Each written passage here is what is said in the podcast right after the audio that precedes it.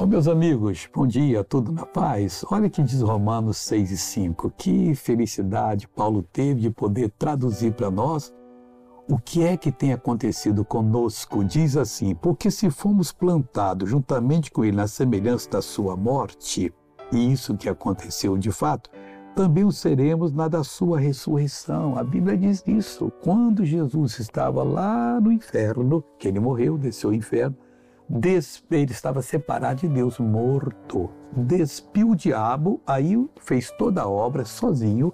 O Espírito Santo desceu e vivificou a Jesus. Nessa hora, ele vivificou toda a humanidade. Ele ressuscitou e toda a humanidade foi ressuscitada com Cristo. o pior bandido está vivificado, ele está ressuscitado com Cristo. O missionário, como é que ele anda no erro ainda? Porque ele não aprendeu isso. Na hora que ele aceitar, isso funciona para ele. Vamos pregar para ele?